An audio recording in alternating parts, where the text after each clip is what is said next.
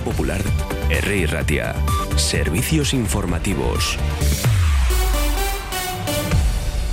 Son las 11 de la mañana, desde hace una hora, desde las 10 de la mañana y hasta las 3 y media de la tarde permanece abierta la capilla ardiente de Juan María Uriarte. Una capilla ardiente que también se abría ayer por la tarde con la visita de cientos de personas que visitaban la capilla ardiente en la Casa de Espiritualidad de Begoña. A lo largo de la mañana iremos profundizando evidentemente en esta situación e iremos trasladándole distintas crónicas, como digo, en distintos programas. También ha estado en y Ratia Radio Popular Monseñor Joseba Segura, obispo de Bilbao, que ha recordado a Juan Mario Uriarte como persona. Era un hombre que había tenido la suerte de tener una formación, además de teológica, también en ciencias humanas, y eso le daba un carácter especial porque tenía sensibilidad y capacidad para interpretar lo que eran pues, las situaciones de las personas, los dilemas a los que se enfrentaban unos y otros, y sabía escuchar, y eso llamaba mucho la atención. La gente que se encontraba con él salía de la conversación con Juan Mari convencido de que efectivamente había sido escuchada. Y luego pues sabía también decir, no tú muchas palabras, no tantas palabras, pero sí palabras que reflejaban sabiduría y que acompañaban y que ayudaban. Y que confortaban y que en algunos momentos también decían, oye, quizá por aquí no vas bien. O sea, también tenía capacidad de contrastar. Sí, lo hacía con un tono sobrio además, ¿eh? Sí, y pausado, y pausado. Ordinariamente sí, luego tenía un carácter también fuerte y en algunas situaciones también se le notaba. Pero eso era eh, el menor de los casos. La mayoría de las veces era muy amable.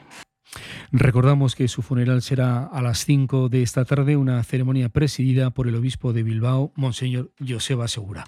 Cambiamos de argumento, vamos al ámbito político. El endacario Urcuyu, el presidente del Partido Nacionalista Vasco, Antonio Ortúzar, y el secretario general del Partido Socialista de Euskadi, Eneco Andueza, han concluido sobre las diez y media de esta mañana la reunión que han mantenido esta mañana en el Palacio de Ajuria Enea para analizar la situación política en los últimos compases de la legislatura.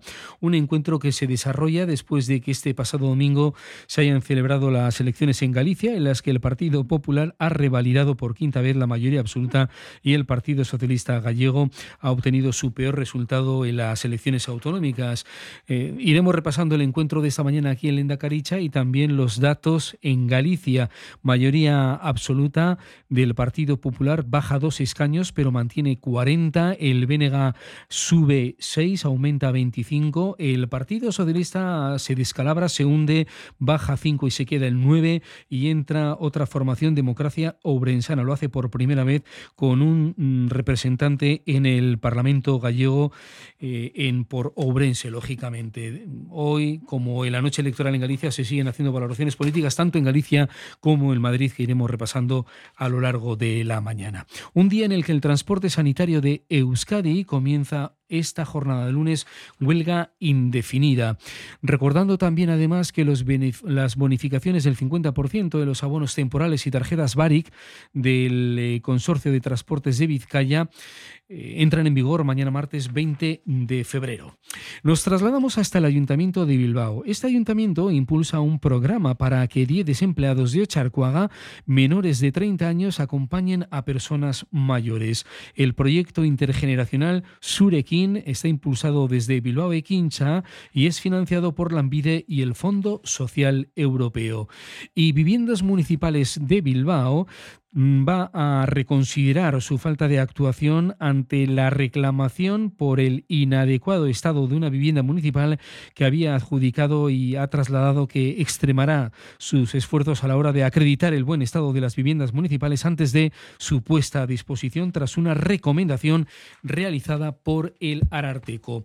Y un dato que acabamos de conocer, Laboral Cucha cierra 2023 con un beneficio después de impuestos de 200, besoin 222,7 millones de euros. Eso es un 27,99% más. Y el Santander ha anunciado esta mañana dividendo complementario de 0,95 euros y va a recomprar acciones por valor de 1.459 millones de euros. Tenemos 13 grados en el exterior de nuestros estudios, tenemos cielo completamente cubierto y tenemos algo de precipitación por el momento en Vizcaya. También tenemos más noticias que se las vamos a contar en el próximo boletín informativo cuando sean las 12 del mediodía. Hasta luego.